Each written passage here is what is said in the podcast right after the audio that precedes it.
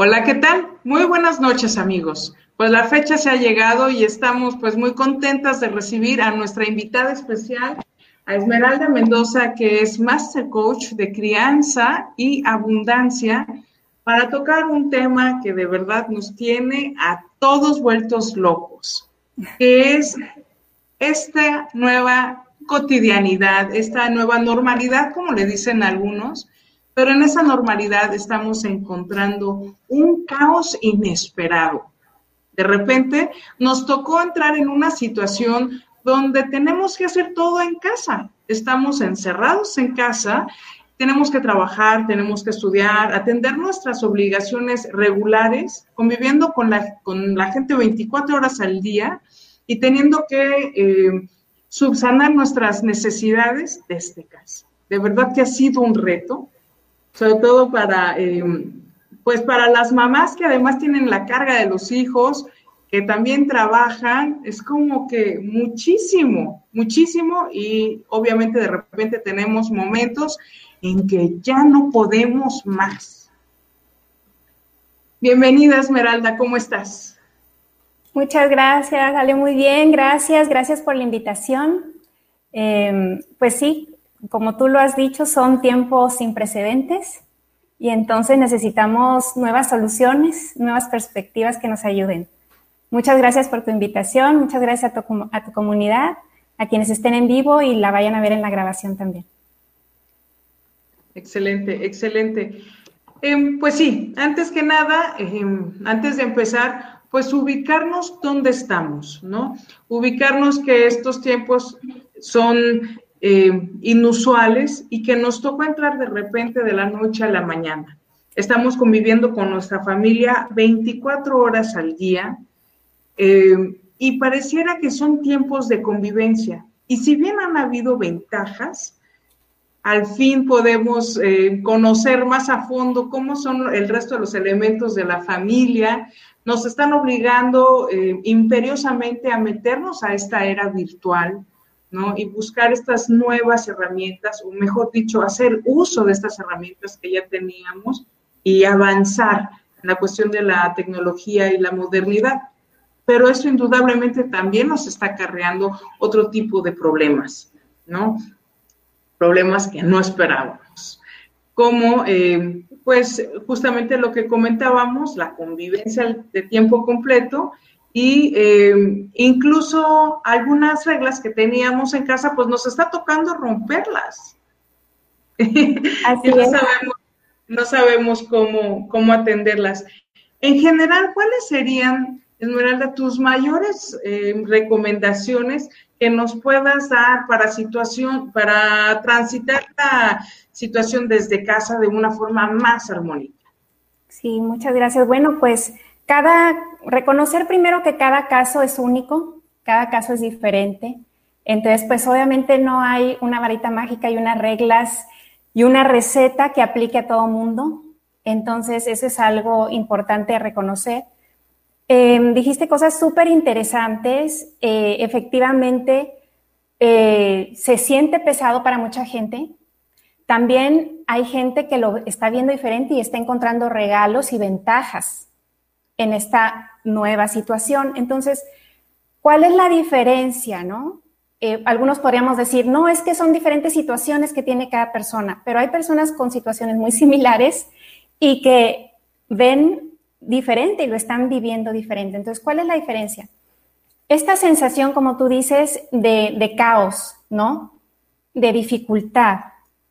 ¿de dónde viene? Algo que yo les voy a proponer es, yo con lo que trabajo es con la mente, ¿sí? Esa es mi, herramienta de, trabajo, digamos, eh, mi área de expertise. Entonces, así como para algunas personas la digestión es su área de expertise y la digestión es un proceso fisiológico. Que si lo entendemos podemos usarlo sabiamente y si no lo entendemos podemos hacer un caos, de esa misma manera con la mente, que es un proceso fisiológico, que es diferente al cerebro, que es diferente a su sustrato biológico, diferente al sistema nervioso, que es una fisiología, algo físico. La mente también es un proceso fisiológico que del cual conocemos mucho menos que de la digestión, es mucho más misterioso. Sin embargo, con lo último que hay, con la vanguardia que tenemos de conocimientos, podemos utilizarlos a nuestro favor. Entonces, hacia ahí voy a apuntar yo en esta charla. Mi recomendación es esa, principalmente. Mi recomendación es irnos al centro de comando, a la raíz, ¿no? Es como si tuviéramos un edificio de 10 pisos con 10 cuartos en cada piso y nos dicen que quieren cambiar eh, la temperatura de los cuartos y tienen aire acondicionado central. Y nos ponemos a ir a cada uno de los pisos y estamos tratando de cerrar las rejillas de cada uno de los cuartos. Eso sería ir a poner soluciones superficiales y a enfocarnos en el comportamiento. ¿Qué comportamientos debo hacer? ¿Qué acciones específicas debo tomar? Y en cambio podemos ir al cuarto de máquinas donde está el aparatito que es el centro de comando del aire acondicionado central y donde para cada cuarto puede modular la temperatura, ¿no? Entonces, eso es lo que podemos hacer nosotros entendiendo de dónde parte el comportamiento humano, de dónde parte que es de nuestra mente, ¿no? Mente-cuerpo son una unidad, pero definitivamente como veamos las cosas, dependiendo de las ideas que nos lleguen y de cómo las pongamos en práctica, van a ser los resultados que tengamos. Entonces, eso sería como lo principal. Eh, es verdad que para muchas personas que lo están sintiendo muy fuerte, muy caótico, típicamente hay algunos elementos en común, como por ejemplo son la sensación de que no está sucediendo como debería. ¿Sí? O sea, si, si esta idea está muy prevalente de hay un ideal y no lo estoy pudiendo alcanzar. Ok. Y eso, eso constantemente ahí, aunque no nos demos cuenta, pesa. Hay un sentido de erróneo, estoy haciendo algo mal, incorrecto, estamos inadecuados. Y eso puede pesar mucho para no encontrar nuevas ideas. ¿okay? En cualquier momento me puedes interrumpir y demás. Vale, Y Gracias. también algo que se adiciona es la frustración, sensación de frustración cuando sentimos que perdimos algo, ¿no? Perdimos nuestra normalidad. Perdíamos, perdimos algo que teníamos, ¿no? Como nuestra estructura, nuestro tiempo disponible, algo que ya era predecible, nuestras salidas, amigos, etcétera, ¿no? Entonces, cuando eso se, se hacer muy grande y es como que ocupa el 100% de nuestra pantalla mental, puede también distraernos de tomar otras medidas porque estamos muy tomados por perdimos, ¿no? Perdimos algo, es muy fuerte. Y luego puede venir por una sensación como de yo tengo derecho a todo eso de lo que perdí, ¿no? Como yo firmé por todo eso y, me lo han arrebatado. Son, ese tipo de perspectivas dan emociones y sensaciones muy, muy fuertes, ¿sí? Em, la sensación de que perdimos algo perdimos un derecho y algo por ahí que comentaba, la sensación de nos obligan, de esto es algo obligatorio, ¿no? Nos cayó encima. verlo así definitivamente ah, va dándonos... Agobia, agobia. Agobia, ¿verdad? Entonces, si vamos reconociendo eso, ¿no? Si, nos va haciendo clic, como, si es cierto, eso está ahí. O sea, es verdad, es laborioso. Queremos hacer muchas cosas, ¿no? Queremos eh, atender los compromisos con la escuela, queremos atender los compromisos con el trabajo, queremos atender los compromisos con la familia interna, con el esposo y queremos atender los compromisos con nosotros mismos de autocuidar. Entonces. Es que sabes que Esmeralda no eh, es casi que ni siquiera el ideal. Es lo que nos están imponiendo, ¿no? La escuela espera de nosotras que podamos guiar a nuestros hijos, ¿no? El trabajo espera de nosotros, como estamos trabajando en casa, que demos el 100, casi hasta más, ¿no? Entonces, no es el ideal de uno, es como un ideal que, las propias circunstancias te están imponiendo y que sí es correcto donde nosotros esperamos mínimamente satisfacer para que nos dejen libres o sin esa carga emocional de que no estamos pudiendo con toda esta situación. Exacto, y entonces eso está bien, bien complicado, porque creemos que nuestra carga emocional depende de que los demás nos pongan la estrellita en la frente. Y cada uno de esos actores está en su propia realidad. Ellos se sienten presionados porque alguien espera que cumplan un currículum, se sienten presionados porque alguien espera que el proyecto esté a tiempo en el trabajo, que se entregue esa carga, que se entregue ese diseño. ¿Sí? Entonces, eh, creer que los demás tienen que cambiar sus expectativas y su manera de solicitárnoslas para yo poder estar tranquila es, es algo eh, muy inalcanzable, porque cada quien está en su mundo, cada quien está en su perspectiva, ¿no?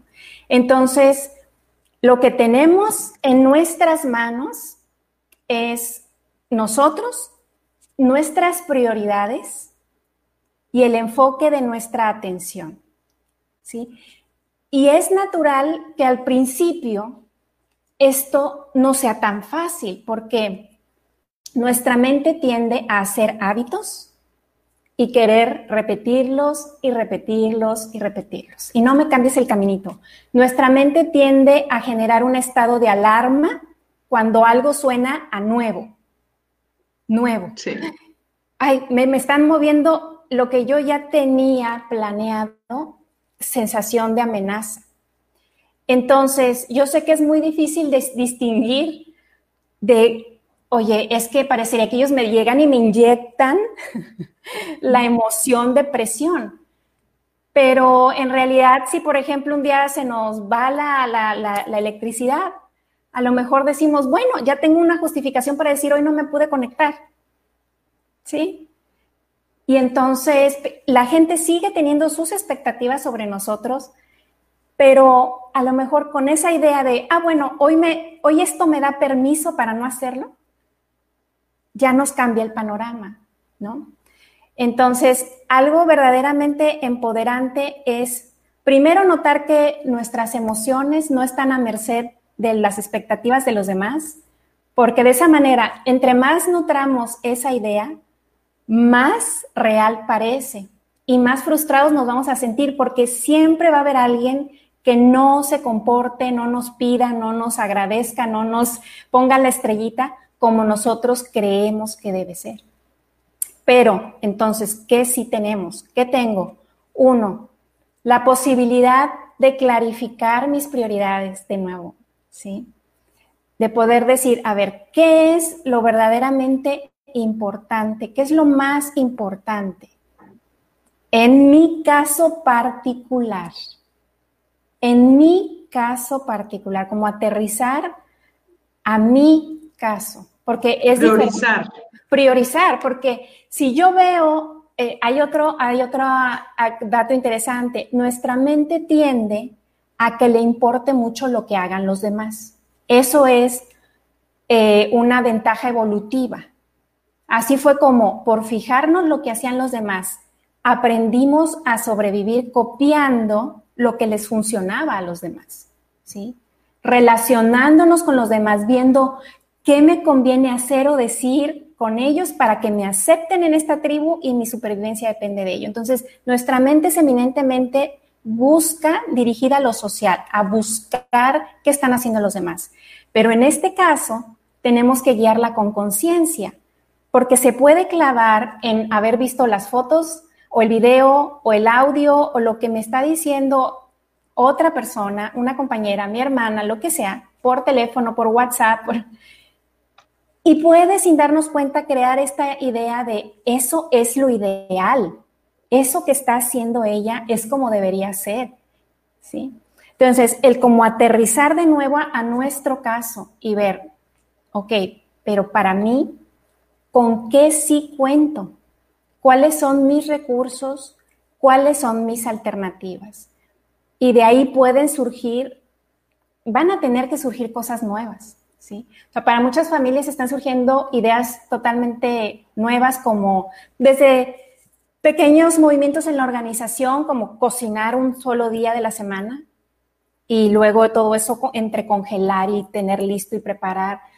Diferentes ideas, ¿no? Que a, lo mejor a alguien esto no le suena. Va a decir, no, no, no, eso no aplica para mí. Eso no, ¿no? Y está perfecto. Y está perfecto. La cuestión es no atorarnos ahí, porque hay otra tendencia de nuestra mente que es muchas veces de algo, una creencia, una idea, una percepción que se repite mucho. Y luego, si se repite en el grupo social en el que yo estoy, de pronto va incorporándolo a mi identidad. Entonces, de pronto llega hasta aferrarse a esa idea de no tengo tiempo, de esto está complicadísimo, ya lo afirmé tanto, ya lo dije tanto, que ya hay una inversión sin darnos cuenta de esta soy yo, esta identidad soy yo. Entonces, si me desdigo, ya no me puedo echar para atrás, porque esto implica que ya no pertenezco a ese mismo grupo y que me estoy desdiciendo, ¿no? Entonces, a veces... Una frustración, ¿no? No puede generar una frustración de haber generado en, en uno mismo expectativas que no está alcanzando, ¿no? Exacto también, ¿no? Entonces, eh, se necesita un gran, una valentía. Entonces, la primera pregunta importante es, ¿quiero algo diferente? Porque si, si mi mente ya encuentra regocijo en esta identidad sufriente y encontró uh en un grupo social que me dice, si es cierto, como nosotros, like us, like, de ahí viene el like, como tú, yo soy como tú, pertenencia, de pronto eso podría estar jugando en nuestra contra. En cambio, si decimos, a ver, ¿qué es lo que yo quiero? ¿Sí? Porque esperar que todo se acomode, y más en estas circunstancias, está color de hormiga, ¿no? Pero es, ¿Qué es lo que yo quiero? ¿Qué, ¿Cuáles son mis prioridades? Mi prioridad es, por ejemplo, la armonía en casa.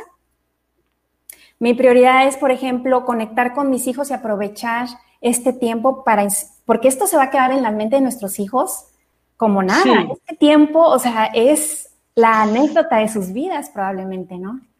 Ay, qué importante esto que estás diciendo, porque es algo que no debemos de olvidar en el momento que estamos priorizando, como nos acabas de recomendar, en dónde ponemos a los hijos, que luego los tenemos que abandonar aún en la casa, ¿no? Para poder continuar con la prioridad uno de sacar el trabajo, porque entonces sí voy a estar bien en casa y nomás no llegamos. Exacto, exacto. Entonces es las piedras grandes primero, ahí está ¿no? Esta metáfora donde ponen un, tarro de vidrio y dicen, si tú pones las piedras grandes primero, las arenitas, lo demás se va a acomodar. Yo sé que al principio hay mucha incomodidad. Esa incomodidad no viene de que sea imposible hacerlo, no es la realidad aplastante la que estás sintiendo. Esa incomodidad es la incomodidad que genera la mente ante algo nuevo, desdecirse de algo que ya dijo, sensación de eh, incertidumbre, ¿ok? Entonces, la valentía, o sea, la guerra interior, como han dicho los sabios de todas las épocas, la, lucha, la, gran batalla es, más bien interna, Porque si uno se clarifica y dice, ok, como tú dices, mis hijos, a ver, ¿qué pasa? O sea, tanto invierto en, su educación y este es el teaching moment, the teaching moment, o sea, este es un gran momento que se va a quedar impreso en su mente. Podemos ver aquí resiliencia, podemos aprender de la mente, podemos aprender de comportamiento humano, podemos aprender de autodisciplina, podemos aprender a priorizar juntos, ¿sí? ¿En dónde pongo eso? ¿En qué escaloncito? Para alguna familia a lo mejor va a decir, ¿sabes qué? No, lo siento, yo en el punto número uno es cumplir con mi trabajo porque A, B, C y D características exclusivas de esa familia. Excelente. Si lo tiene claro, no va a haber contradicción y va a haber menos sensación de frustración interna. Mucha de nuestro malestar viene de pensamientos contradictorios. Ay, estoy trabajando, pero es que los niños los dejé acá, pero es que... Exacto.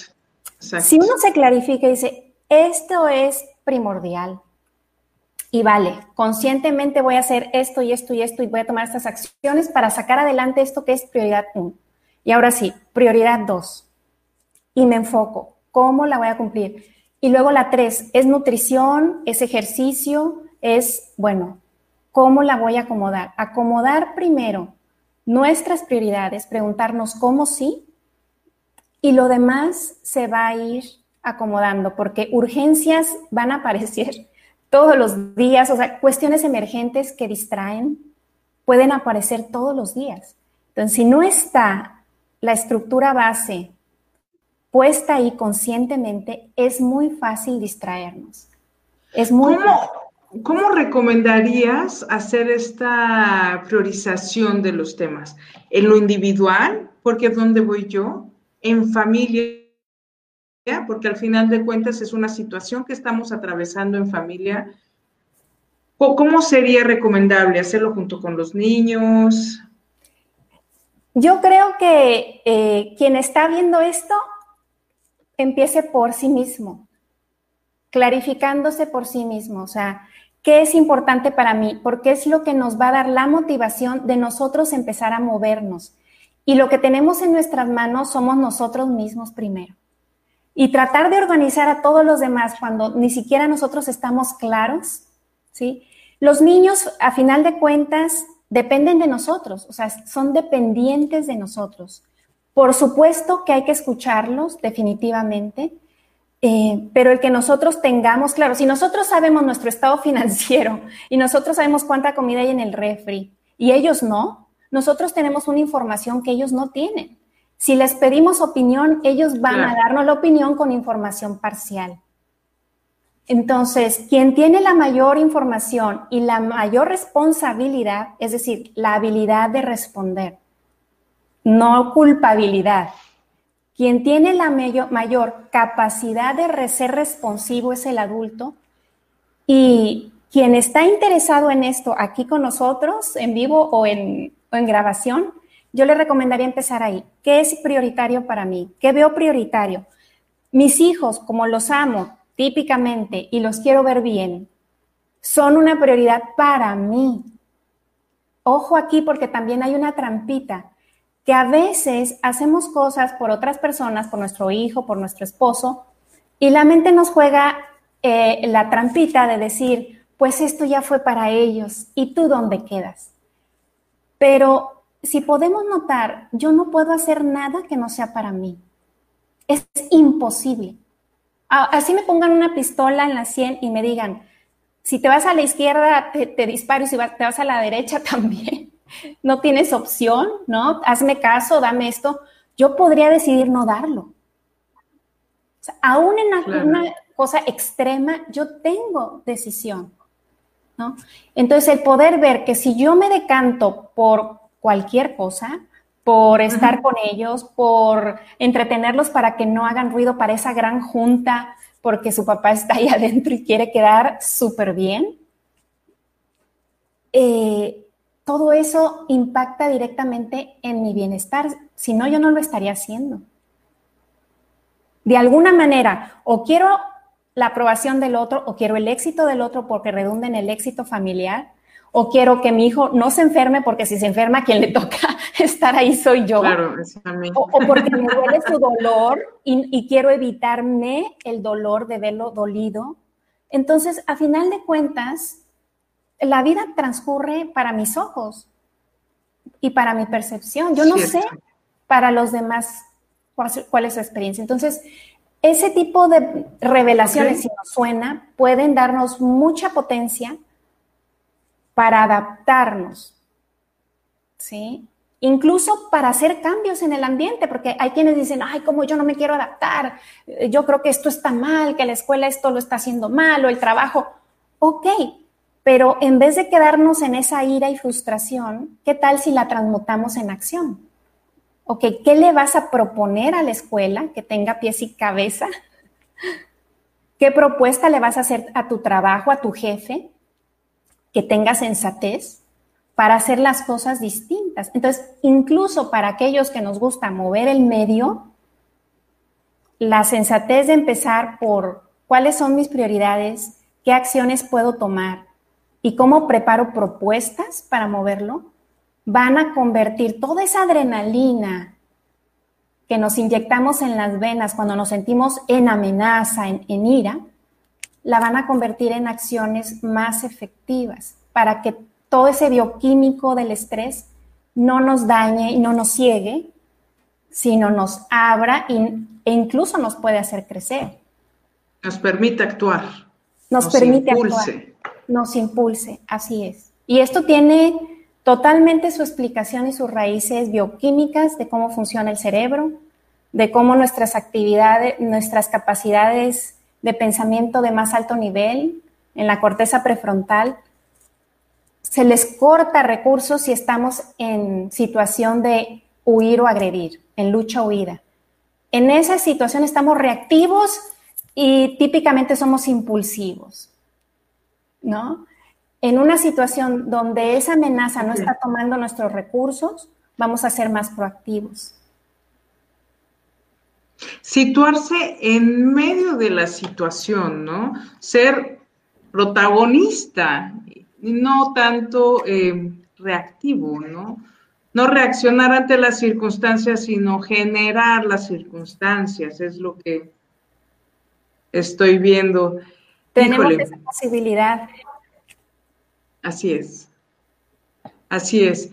Em, ¿Y qué pasa cuando ya una vez puestas nosotras, nosotros, en medio de nuestra vida, en medio de la escena de nuestra vida, tomando las prioridades y eh, viendo esta fuerza que nos genera la situación como una oportunidad de cambio, una oportunidad de crecimiento. Eh, hay, hay pequeñas cuestiones o otras aristas que también tenemos que cuidar y que también reflejan algo de lo que no queríamos hacer y ya nos encontramos haciendo, ¿no? Me refiero ya eh, a, la, a la pregunta 2 que checa la tecnología con el uso de pantallas excesivo en nuestros hijos, ¿no? Sabemos que tiene unas implicaciones negativas bárbaras.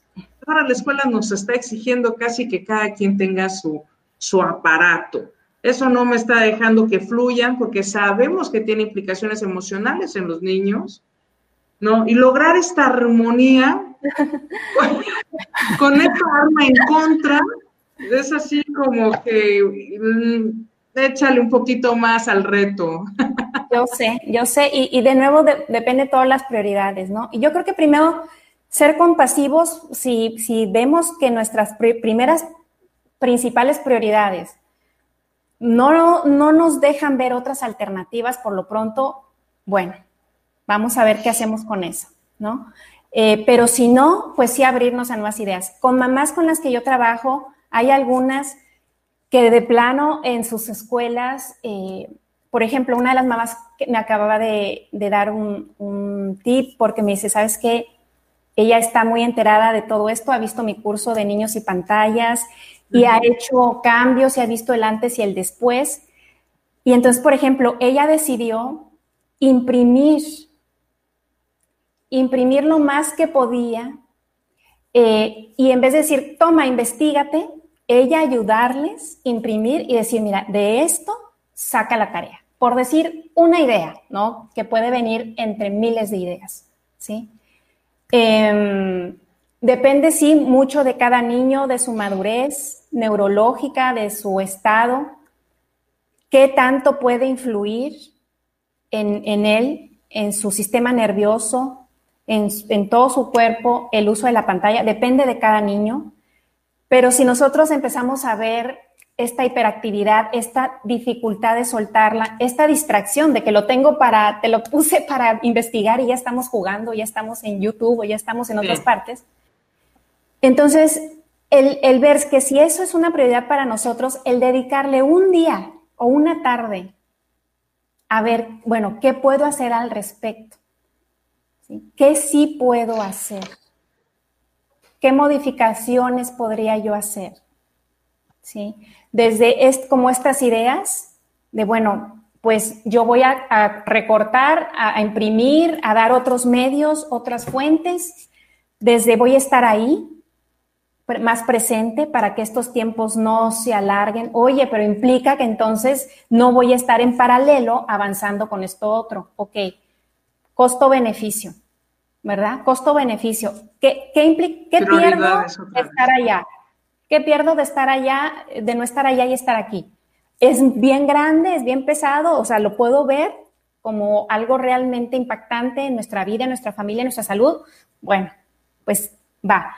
Pero si empiezo a ver, bueno, no es cierto, o sea, esto pudiera yo acomodarlo de otra manera y prefiero estar aquí con el reloj en mano, apoyando a dirigir su atención. Los niños pues no tienen la madurez neurológica para tener una fuerza de voluntad, de mantener la atención nada más en algo y contarse el tiempo y cortarlo cuando ellos quieren.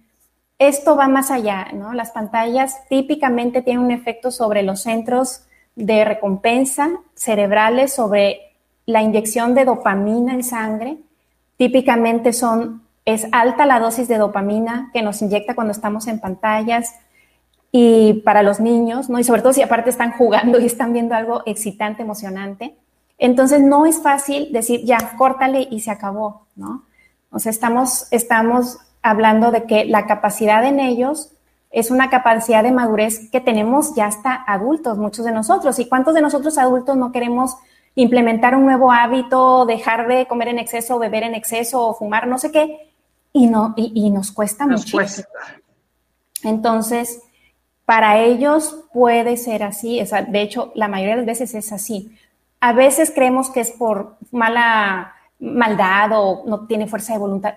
No necesariamente, no necesariamente está e, este, el efecto que puede tener, o sea, como la mente de un niño puede tomar la pantalla y encariñarse, vincularse con ella. O sea, es una conexión que genera. Definitivamente. Con ella tan fuerte, pues es difícil para ellos luchar contra ella. Entonces, igual volvemos a las prioridades, a ver, bueno, ¿qué tengo de alternativas? ¿Sí? Eh, ahí, no sé si te perdí o sigo online, sí, ¿verdad? ¿Seguimos? Aquí y alternativas como, por ejemplo, también, ok, ¿qué dispositivo le doy, por ejemplo? ¿Sí? Tengo a lo mejor un dispositivo donde nada más tenga eh, exactamente lo que va a necesitar para la escuela y que no tenga todas las demás distracciones. Es posible desinstalarlas, ¿sí? Em, es posible ayudarles con lentes especiales, con alguna protección es posible estar ahí presentes. ¿sí? Eh, yo les prometo que si nos sentamos ante el tema y nos preguntamos, ¿qué sí puedo hacer? Y con una hoja en blanco, y pueden contactarme, pueden pedirme ayuda en Facebook, me pueden pedir amistad y podemos darles ideas, platicarlo. El, guiar a nuestra mente, decir, este es algo prioritario para mí y quiero ver cómo sí hacer algo distinto es el paso clave. Es el paso clave. considerando entonces que las pantallas son con esta generación de, bienestar que da la mente, eh, pues son adictivos, ¿no? Como fumar, como el alcohol, Ahorita, pues si bien puede ser un momento con esta cuestión de la escuela virtual difícil de eliminar al 100 las pantallas, sería eh, sugerencia hacerlo gradualmente o de tajo. O sea, tú dices ya una vez terminando todo esto. No, digo ahorita, porque tal vez a alguien que nos esté escuchando y dice, quiero hacer este, algo de acuerdo, voy a hacer algo positivo. Mañana mismo le quito las pantallas a mi hijo. ¿Estarían correctos o vayan haciéndolo gradualmente porque va a alterar eh, Mira, eh, cuestiones hormonales? Normalmente, eh, yo tengo un programa precisamente de desintoxicación de 21 días para ayudar a los papás que deciden quitar las pantallas. Yo le llamo más bien reemplazar las pantallas. Vamos a reemplazar las pantallas, no se las vamos a quitar. ¿Y con qué las vamos a reemplazar? con algo que les gusta más que las pantallas, con actividades con presencia, presencia de personas, así es. Ahorita, como estamos nosotros nada más ahí, eh, seríamos nosotros, ¿no? Entonces, a lo mejor sí hay mamás, papás que dicen, va, yo sí me la, o sea, claro, lo hago, prioridad. Le voy a dar el tiempo en lugar de dedicárselo al trabajo, a otra cosa, dentro de nuestra escala de prioridades, ¿no? Sí, o veo cómo me acomodo, si mi trabajo, por ejemplo, es asíncrono, a lo mejor lo escalono, en vez de cuatro horas seguidas, es media hora o una hora, me concentro y luego le dedico. No sé, hay muchas maneras porque varía mucho dependiendo de familia en familia. Puede uno quitarlo de tajo, pero yo lo que sugiero es haber tenido previamente, aunque sea un plan de cómo voy a reemplazarlo. Entonces, una observación, cuántos dispositivos, cuánto tiempo los usa, en qué momentos, para qué, y cómo lo voy a reemplazar para que cuando efectivamente se levanta y dice, ¿dónde está mi, mi, aparato? Esto, por ejemplo, para niños que a lo mejor se les está dando como algo recreativo para entretenerlos y no es tanto de su escuela, por ejemplo, podría ser más fácil implementarlo, ¿no? Entonces, el tener planeado cómo lo voy a reemplazar, un plan para esos próximos días en que va a ser sustituido, les va a ayudar muchísimo, ¿sí? Hay algunas sugerencias. Ajá, sugerencias, por ejemplo, además, venga. Ejercicio físico, miren, o sea, el redescubrir la pelota, o sea, es increíble, pero jugar nosotros con la pelota, básquet, y con nuestros hijos, podemos hacer nuestro autocuidado al mismo tiempo que estar con ellos, ¿sí? Estar corriendo, estar estirándonos ahí con ellos, jugando, a ellos les típicamente les encanta estar en ese contacto físico, lúdico con los papás, típicamente les gusta.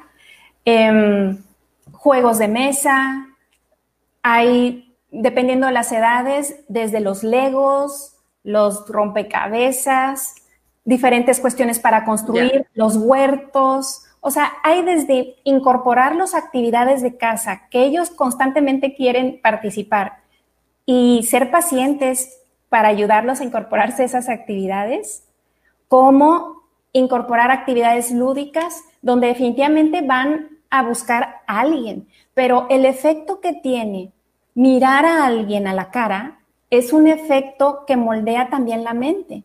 O sea, la mente actúa y se eh, alambra diferente si está en continua conversación con alguien al que le ve el rostro. Nosotros no nos damos cuenta, pero venimos diseñados para ver dilatación de pupila, coloración del rostro, temperatura, olor, todo eso, nuestra mente es como va aprendiendo a empatizar, a conectar, a entender al otro, ¿sí? Está molesto, ¿cómo lo vio por una mueca? ¿Hubo algo en su rostro? ¿Hubo algo en los ojos? Así es como vamos aprendiendo a frenarme ahí, ya no le sigo, sí le sigo. Si no tenemos este entrenamiento, es posible que para unos más que para otros, después el interactuar con otros sea muy difícil, porque es un choque, es, potente estar en comunicación presencial con el otro, ¿no?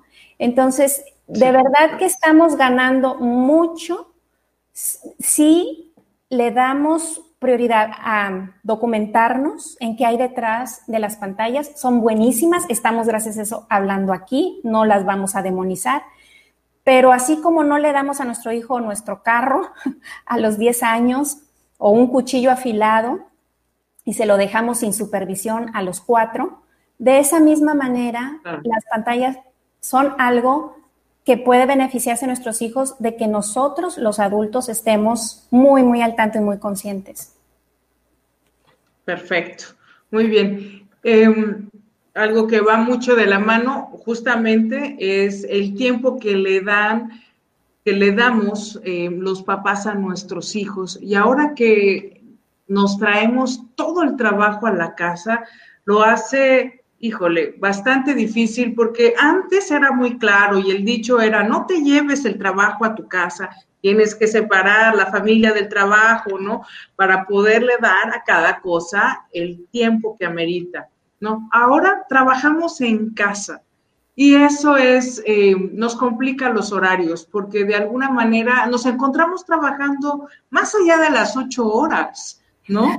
Eh, se nos extiende porque tal vez pues como estás cerca, no sé, la cocina, comes con la familia, entonces los horarios se te empiezan a mover, ya no trabajas con ganas de salir porque pues ya estás en casa, ¿no? Y, de repente, pum, se encuentra uno en un trabajo de jornada y media, dos jornadas al día. Exacto. Y, mira, ahí e, ejemplificas muy bien cómo nuestra mente tiende agancharse de una actividad y quedarse ahí. Y nos pasa a los adultos. ¿Ok? Digo, hablando de las pantallas, y nosotros queremos que ellos vean el, aparato ahí y no lo usen. Es, es, difícil hasta para nosotros. ¿Qué ejemplo? Es difícil para nosotros. ¿Qué ejemplo además? Así es. sí, muchos niños están creciendo viendo a los papás continuamente con esto, ¿no? Entonces, mente social. Entonces les dicen que no lo hagan. Es, posible, es posible ponernos una estructura para disminuirlo lo más que podamos. Em, para quienes pueden, por ejemplo, destinar un espacio para trabajar separado, ¿sí? Separado sería lo ideal. Que no esté como que volteas y ves la laptop y ves el celular y te viene la idea y si mando el mail ahorita y si de una vez y, y vas. Entonces, sería lo ideal si además no es crítico, ¿verdad? Si es algo que saben que puede esperar, pero nos estamos distrayendo porque lo vemos, nos llama, nuestra mente dice, vamos a hacerlo de una vez. El que esté separado ese lugar de donde ustedes estén conviviendo, si pueden, sería ideal. Igual el celular, dejarse por separado. Si voy a estar con ellos, lo dejo. lo dejo ahí arriba, lo dejo en donde nos cueste trabajo ir por él.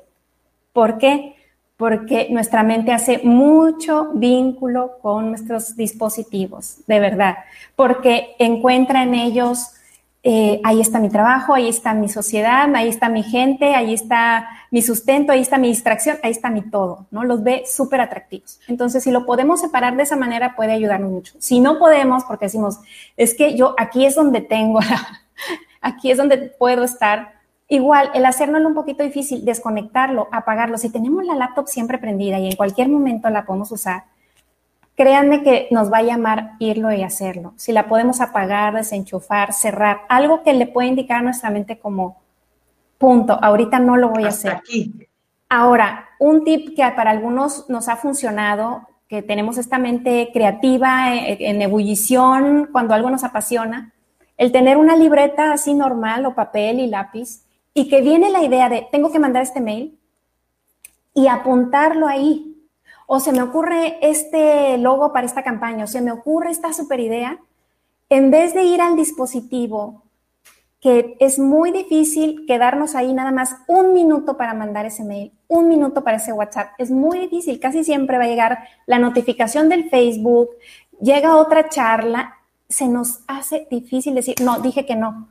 Pero si tenemos otro tipo de receptáculo para poner esas ideas, ¿no? Y decir, esto lo voy a hacer en mi siguiente hora en donde tengo designado eh, regresar a trabajar, ya sea mañana, ya sea en la tarde, dependiendo cómo cada quien se, se organice. Pero eso puede ser un tip para no acudir y volvernos a quedar ahí en un trabajo 24 horas, pero también nos hace ver el poder que tiene la mente cuando se aficiona a algo cuando algo la llena. Y entonces considerar que para nuestros hijos así puede ser ese pull, ese jalón hacia, hacia los dispositivos, ¿no? Regresar a los cuadernos. Sí, me imagino que los hijos cuando nos vean con un cuaderno escribiendo, pues hasta les van a dar ganas de hacer la tarea, porque también van a abrir sus cuadernos y van a escribir. Es posible, eh, es posible. Fíjate que, sí, o sea, más que el trabajo en, la casa que nos hace estar 24 horas, el tema es el mismo, las pantallas. Em, la fuerza de voluntad que comentabas hace rato, que en los niños no está desarrollada, estoy asumiendo que los adultos sí la tenemos, ¿verdad? Si, eh, si nos es más fácil establecer esos horarios para decir, en la mañana ando con mi cuaderno y en la tarde ando con el dispositivo. Y va a ser más fácil. Y va a ser más fácil conforme más lo ejercitemos, Ale. Hay que ejercitarlo. Porque nuestra mente tiene neuroplasticidad, el cerebro, que es la parte del sustrato biológico que de alguna manera mágica o recibe o genera la mente, genera este proceso de mente. Entonces, el que ejercitemos el poder de enfoque de nuestra atención, el que ejercitemos la recuperación de la conciencia, de el aquí, el ahora, mirar a mi hijo en tiempo real, mirar mis prioridades fuera de la ratita de hámster que ya se aficionó y esto es importante, esto es importante, hay que hacerlo y decirle, a ver, espera, sensatez, vamos a ver qué sí es importante y por qué. ¿no? Ni siquiera tiene que ser un análisis demasiado eh, complejo. Rebuscado. No, no, no, un espacio reflexivo. A ver, vamos a ver. Entre más ejercitemos eso, más va a ser posible que tengamos esa capacidad de conciencia. Entre más nos perdamos en las pantallas, escroleando, escroleando, escroleando, ¿qué dices tú? ¿Este dedo mío tiene vida propia? ¿Sí?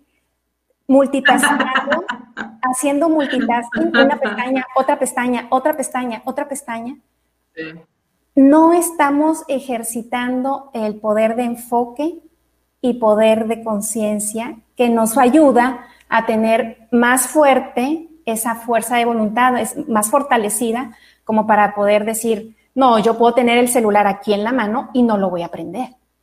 Es pocas son las personas que pueden hacer eso. La mayoría los apagan y van y los ocultan, así, así de honestos, en el sentido de decir, mi prioridad ahorita no es estar jugando a puedo o no puedo, mi prioridad es hacer un cambio. Ahora, después de ese cambio de implementación de nuevos hábitos y de ver sobre todo, ojo, los beneficios, todo esto los invito a probarlo lo, lo único que nos va a convencer es ver en nuestra vida, en nuestros hijos, en nuestra relación, en nosotros mismos, en nuestra salud, los beneficios de comprender nuestra mente y guiarla con conciencia. Cuando los vas viendo, eso te fortalece muchísimo. O sea, eso es un shot de dopamina.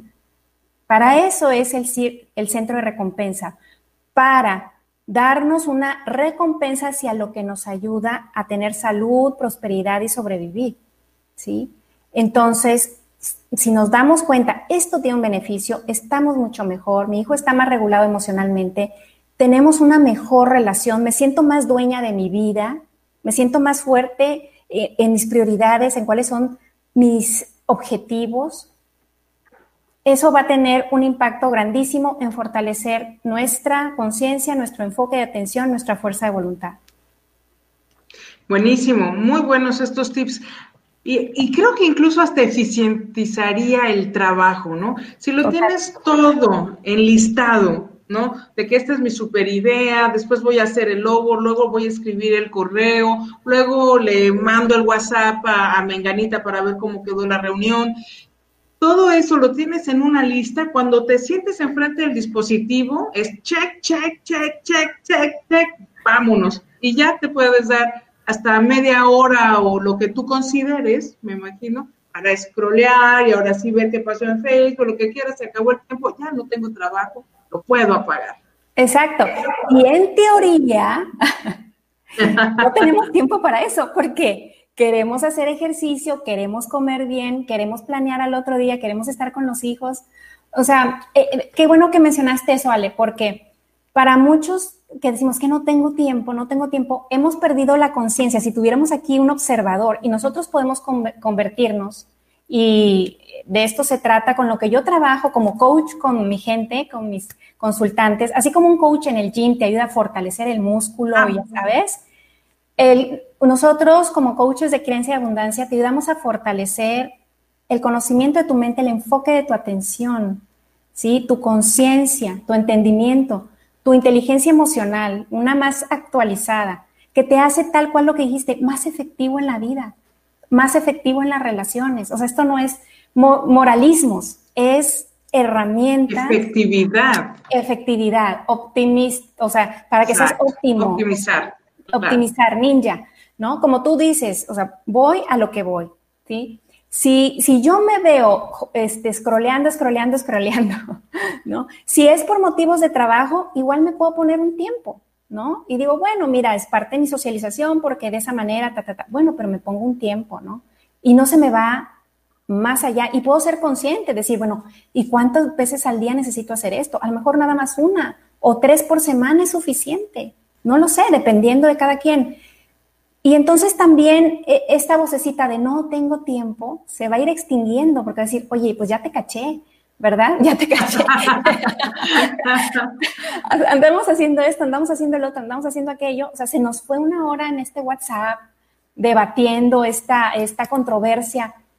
¿Es realmente importante esta controversia? ¿No? Para la mente es muy seductor muchos temas, ¿sí? Son muy, seductores. Entrar en polémicas, autoafirmarnos como que yo lo sé o yo no lo sé, o el querer que los demás sean como nosotros, que nos sintamos incómodos si alguien dice odio las zanahorias y nosotros las amamos, nuestra mente a veces eso lo toma como están diciendo que no te quieren a ti, que tú estás mal, que tú estás erróneo. Y nos metemos en un debate sobre las ventajas de la zanahoria y, ¿no? Y los zanahorias y anti-zanahorias. Y nuestra vida, ¡fum!, se nos está pasando de largo. En un debate que no vale la pena. Que no vale la pena. Entonces, nuestra mente es nuestra gran herramienta, necesita guía.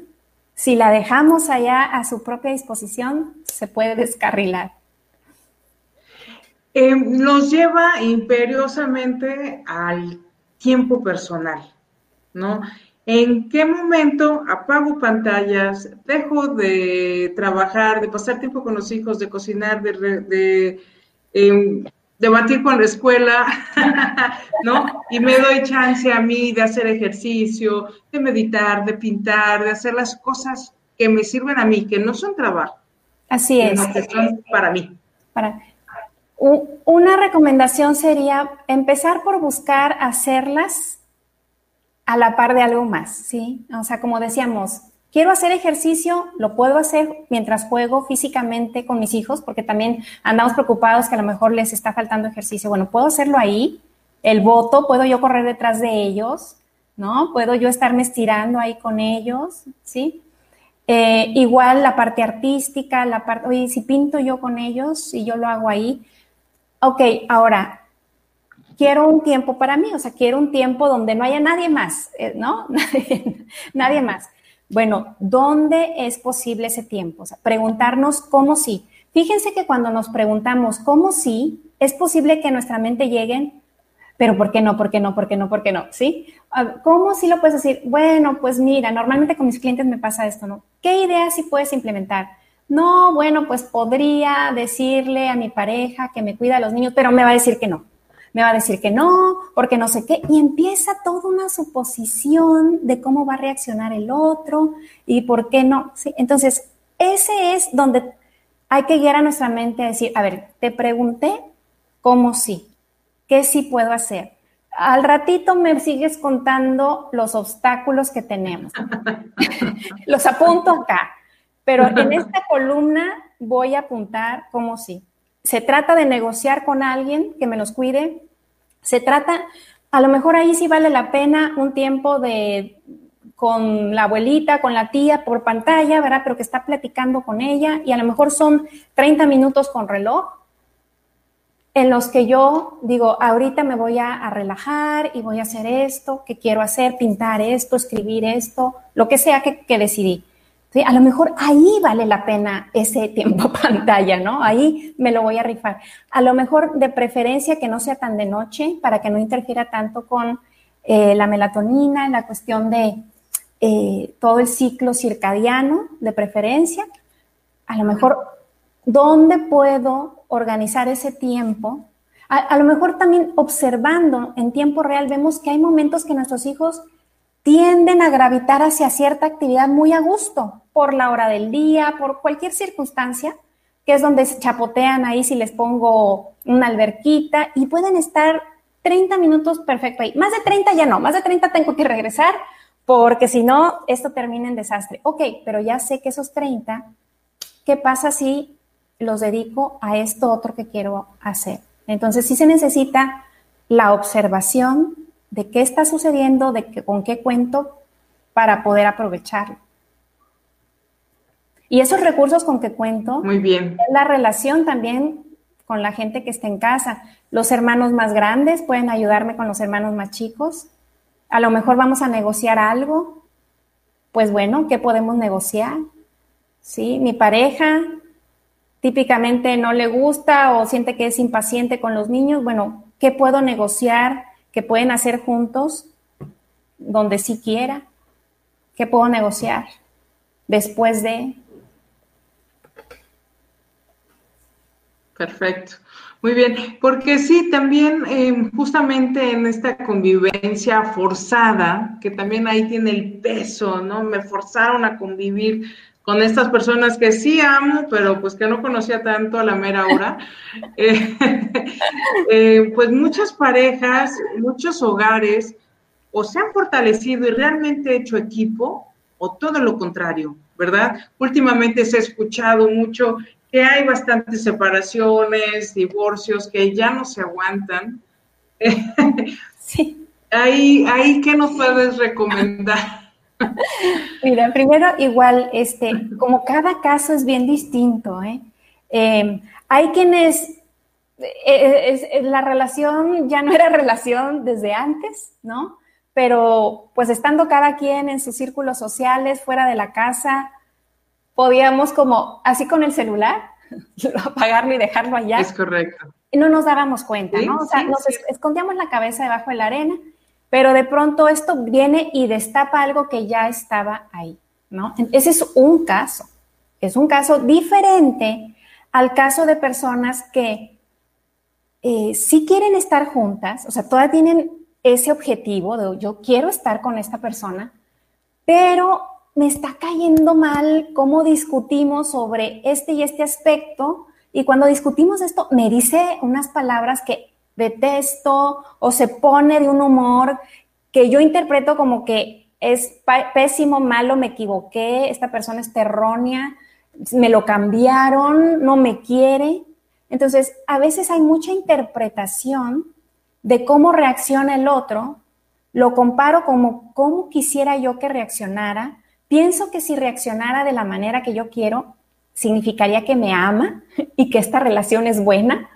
Y pienso que si no está reaccionando así, esto me está dando información sobre mi relación. Y entonces el malentendido nos lleva a un desenlace que a lo mejor con serenidad y decir, a ver, ¿vale la pena esta relación? ¿Es algo que yo quiero? Porque con mis consultantes trabajo con esto diario, diario, diario. Y en un momento reflexivo me van a decir, hombres y mujeres, e, es una buena persona, confío en ella, en él con mis hijos, los quiere como nadie, ellos lo quieren mucho, o sea, y empiezan a listar toda una serie de virtudes, pero, ¿no? Y ese pero se ve grande, grande. Se escuchan a justificaciones se escuchan a justificaciones, ¿no? Porque no han hecho algo que tal vez tenían pendiente hacer, ¿no? Exacto, exacto. A veces es entender, a veces eh, hay aspectos que no conocían de la persona, efectivamente, y los están descubriendo. Entonces, preguntarme, ok, quiero este paquete as is, así como es. Quiero hacer algo como está, ¿eh? Primero diría yo, ¿cómo está? Así como puedo ver en este costo-beneficio algo por lo que yo quiero invertir en, cuidar esta relación? Si la respuesta es sí, hay mucho que se puede hacer. Hay mucho que se puede hacer.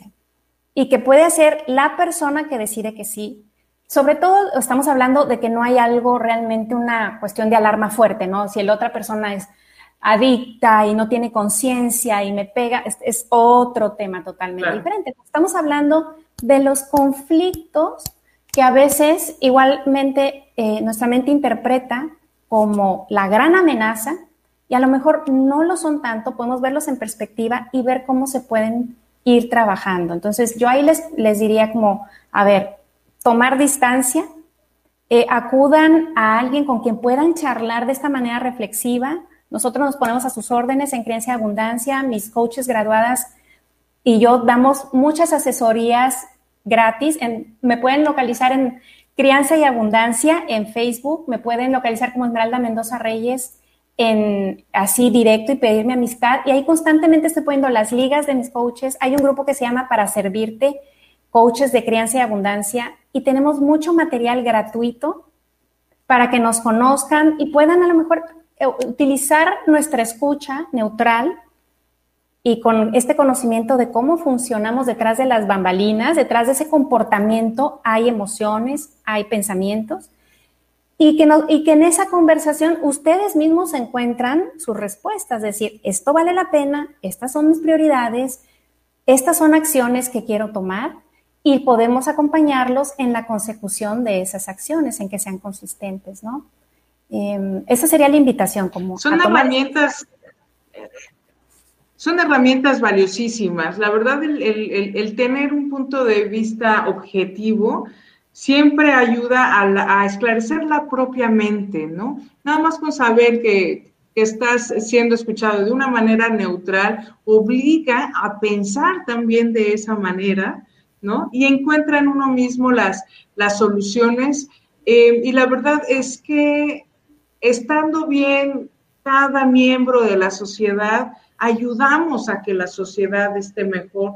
Entonces, no, no, no teman en buscar la información que ahorita Esmeralda nos está compartiendo. Acudan, vayan a sus páginas, encuentren información valiosísima para que se impregnen sus hogares, para que sean, seamos más conscientes y poco a poco vamos eh, generando más conciencia, no nada más en este proceso, sino en varios aspectos de nuestra vida es importante, digo, nos están dando aquí las herramientas. Muchas gracias. Gracias. Muchas gracias. Gracias, gracias, sí. Un comentario final, ¿no? Ya, perfecto. Ya tenemos todo, ya nos acomodamos, priorizamos, elaboramos nuestro plan, eh, fortalecimos nuestra fuerza de voluntad mediante horarios. Ya toda esa parte ya más o menos la, la tenemos armada. Digo, me imagino que en el entendido que hay que ser flexibles porque en cualquier momento nos toca reajustar de nueva cuenta, tal vez cada día, tal vez cada semana, ¿no? Pero eh, una vez que ya tenemos y en eso, ¡pum! Vamos a tener que regresar. ¿Será eso posible? ¿Regresaremos a nuestra normalidad como estábamos antes, en nuestras casas, qué pasa otra vez con nosotros y nuestras emociones y todo lo que hemos construido en esta etapa. Sí, buenísima pregunta. Definitivamente, típicamente, la mente va a funcionar como funciona para casi todos los seres humanos un cambio y va a sonar la alarma. sí, te acabas de, adaptar, te acabas de dormir y ya te tienes que despertar. Y ya te tienes que despertar. Pero miren, esta es la nueva normalidad que se viene augurando, no de ahorita, no del COVID, no del 2020, se viene augurando desde hace años de cómo eh, lo que les viene a nuestros hijos es esa constante, ese constante cambio. ¿Sí? Todo es tan vertiginoso, las tecnologías, estamos tan hiperconectados que lo que pasa en un país afecta al otro en cuestión de días, que el músculo que podemos hacer ahorita de fortalecer ese enfoque, esa priorización, esa conciencia, es un músculo que lo vamos a estar utilizando y nos va a ser de gran beneficio en cualquier ambiente. Qué bueno que las cosas volvieran a ser tan predecibles como sentíamos y percibíamos que eran, porque es una percepción. Nadie tiene comprada la vida, nadie tiene un contrato donde diga, yo me voy de este mundo a tal hora, en tales circunstancias. Nadie. O sea, eso está siempre ahí, pero nuestra mente lo quita, ¿no? El tema de la muerte no es un tema que nos lo traiga y sin embargo está ahí siempre. Entonces, todo esto puede ser ayudarnos a, hacer una reflexión incluso sobre ese tema y hablarlo también con nuestros hijos para fortalecer ese músculo de lo que dice adaptabilidad, flexibilidad. O sea, importa mucho cómo nuestra mente nos va pensando nuevos. Si nos piensa pequeñitos, que necesitamos ayuda y que para que nos ayuden hay que llorar, quejarnos, alguien tiene que darnos nuestros derechos. Ese, ese pensamiento de cómo me pienso yo va a estar actuando siempre, siempre en mi vida, pase lo que pase. Si yo me pienso más como un responsable de mi propia vida, ¿no? Como un ninja que no sabe por dónde va a llegar, pero está listo, está presente, ¿no? Lo vemos en los Jedi y en, y en las artes marciales que dicen, no vas a ensayar algo sabiendo lo que va a ser el otro, vas a estar tan presente en la vida real que vas a poder reaccionar más eficazmente. Entonces, el atrevernos a pensarnos fuertes, flexibles, ¿sí? De hecho, hay un libro, no recuerdo el autor ahorita, que se llama Antifragile, antifragilidad. Y lo que propone es esto, o sea, en vez de pensarnos frágiles y que necesitamos protección y ver quién nos la va a proveer, que se siente muy frustrante, nos desempodera, el decidirnos a ayudarnos a nosotros mismos y a nuestros hijos a ser antifrágiles, es decir, a fortalecernos, ¿sí? A fortalecernos, a sobrevivir y a prosperar a partir de estar fuertes, presentes, ágiles y adaptables. Creo que eso va a ser, o sea, eso es un regalo que podemos aprovechar ahora y que venga lo que venga nos vamos a poder adaptar.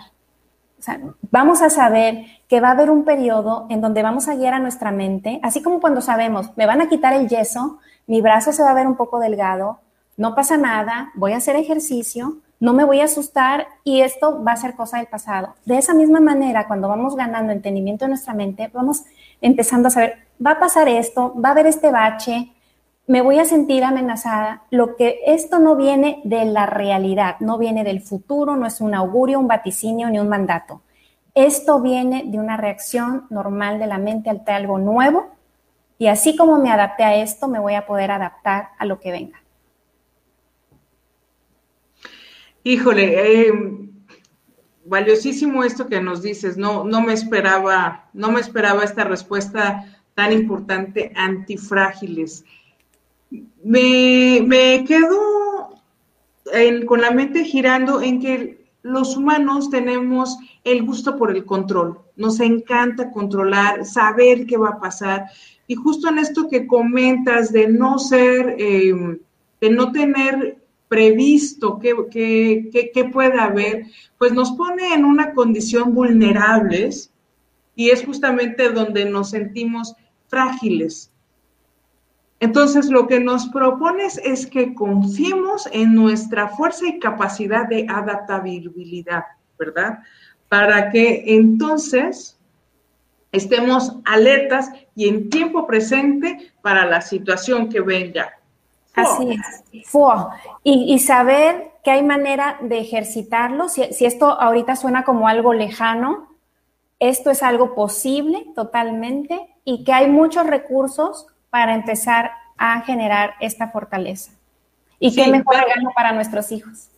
Claro, no, y ver la flexibilidad como una fortaleza, porque generalmente tendemos a ver la flexibilidad como debilidad. ¿No? El doblarte, el cambiar, el, el, adaptarse, ¿no? Es, esa flexibilidad luego se ve como que no, debe ser rígido y tienes que ir directamente eh, por lo que quieres.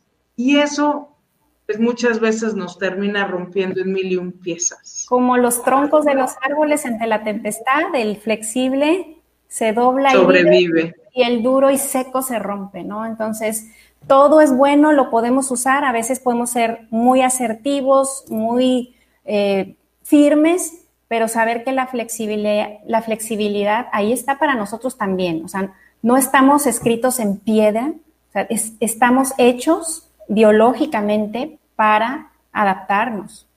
Lo tenemos en nosotros. Claro, claro. Pues muchísimas gracias, Esmeralda. Me encantó la entrevista. Creo que nos aportaste muchísima luz. Eh, híjole, quiero que todo el mundo la vea. Si la, amigos, compártanla, a alguien les puede servir. Eh, con un pedacito que te sirva es mucha ganancia. Si puedes aplicar todo, no, hombre, pues qué mejor. Compártenos tu, tu, historia. Estamos pues aquí abiertas a, a escucharte y este y bueno, y aprender todos de nuestra propia experiencia y de lo que en este caso nos compartió Esmeralda. Muchísimas gracias, Esmeralda. Gracias, gracias, gracias, gracias a tu comunidad, a sus órdenes. Perfecto. Búsquenla, síguenos, estamos en contacto. Hasta luego. Bye bye. Bye bye.